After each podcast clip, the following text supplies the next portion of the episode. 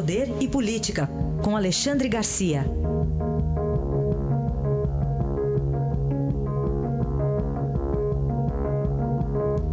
Alexandre Garcia, bom dia, tudo bem?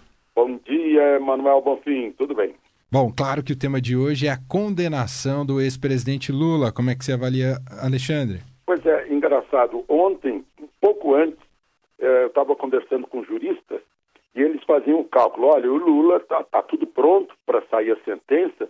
O mínimo possível é, são nove anos e vai até 27 anos.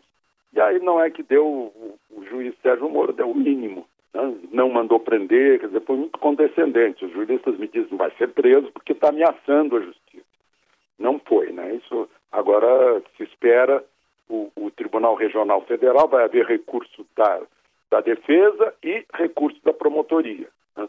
O tribunal, inclusive, pode aumentar a sentença, como essa margem, aí, essa margem, digamos, legal uh, de aumento de sentença. Agora é interessante, o, até uh, irônico, né? porque a OAS diz que deu o apartamento para o Lula. O Lula diz que o apartamento não é dele. Portanto, não sendo o apartamento de ninguém, o juiz Sérgio Moro decidiu confiscar o apartamento. Ele agora é, o triplex é do povo, do povo brasileiro, ou seja, é do Estado brasileiro, para fazer alguma coisa com esse apartamento, vendê-lo e, e mandar dinheiro para entidades beneficentes, alguma coisa assim. Né? O, e o que, o, o, o, que eu gostaria de registrar também uhum. é essa, essa decisão acalorada, em, emocional de dirigentes eh, do PT e de partidos aliados. Numa nota oficial, a, a, a, o PT diz que foi um ataque à democracia, que foi arbitrário, que foi ilegal. Né? A Dilma faz uma declaração dizendo que foi um escárnio a presidente do PT diz que é algo vergonhoso. Aí eu fico pensando, puxa, o, o brocado, a sabedoria popular diz que decisão da justiça ou se recorre ou se cumpre. São essas duas alternativas no Estado de Direito Democrático. Né? Mas não, estão atacando a justiça como se tivesse que ficar a serviço do poder. Né? Isso só lá na Venezuela. Né? Aqui não é. Aqui uh, uh, não tem ninguém que esteja acima da lei, ou pelo menos esse é o desejo que tenhamos uma democracia em que ninguém esteja acima da lei.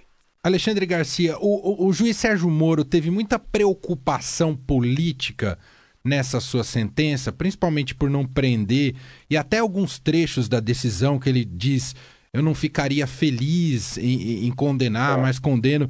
E isso demonstra uma preocupação política do juiz? Demonstra uma cautela, eu diria, né? uma cautela política para evitar que houvesse manifestações de rua, quebra-quebra, né? ou mesmo acusação, olha, está querendo interferir na eleição do ano que vem. Né? Esse é o grande argumento do PT, aliás, é, a, é a, a estratégia do PT passar a ideia de que qualquer coisa contra Lula é para evitar que ele seja eleito presidente da República. Quando não é, o devido processo legal seguiu o seu ritmo, os seus passos todos. A própria Procuradoria acha que foi pouco né, essa sentença.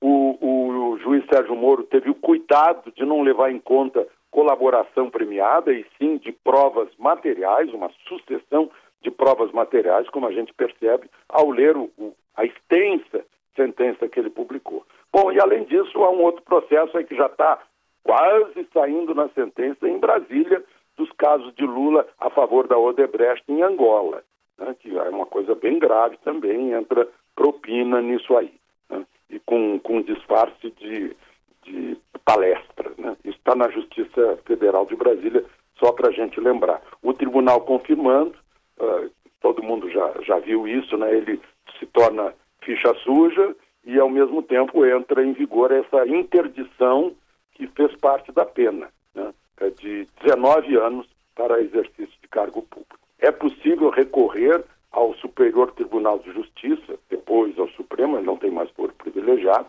mas o entendimento do Supremo é que a sentença deva ser executada né, já na segunda instância.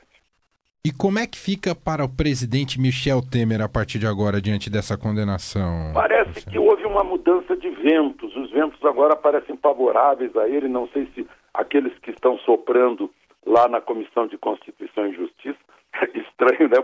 Paulo Maluf fez a primeira defesa e uma defesa bem. Eh, foi, estava cheio de arrombos. Não é trocadilho isso, o Paulo Maluf, né? E, e, e, teve gente assim, teve um sujeito que também movido pelo calor do debate chamou o, o relator de burro. Tá, deu de tudo. Mas a gente sente que há uma reação forte dos pró-Temer, né? e eu vejo por um levantamento, por exemplo, que, que jornalistas, jornais têm feito, tem só 130 e poucos declarando voto contra Temer. São necessários 342, ou seja, tem que multiplicar o atual número por duas vezes e meia. Então, ou muita gente está escondendo o jogo, ou está difícil mesmo encaminhar para o Supremo essa, esse, eh, essa denúncia do procurador. Né? Parece que o que antes a gente tinha a impressão de que ia desandar, que o governo ia desandar, agora, ao contrário, a reação do governo parece que está se firmando, está encontrando pé no chão para dar o impulso. E a condenação fez bem para o mercado também, né, Alexandre? Ah, fez bem. Bom, um, várias coisas fizeram bem para o mercado nesses dias, tanto que a gente está vendo aí o, o Ibovespa subindo, o dólar caindo, várias coisas. aprovação da CLT, das mudanças da lei trabalhista. Hoje vai haver a sanção presidencial, já vai para publicação no Diário Oficial, entra em vigor em 120 dias.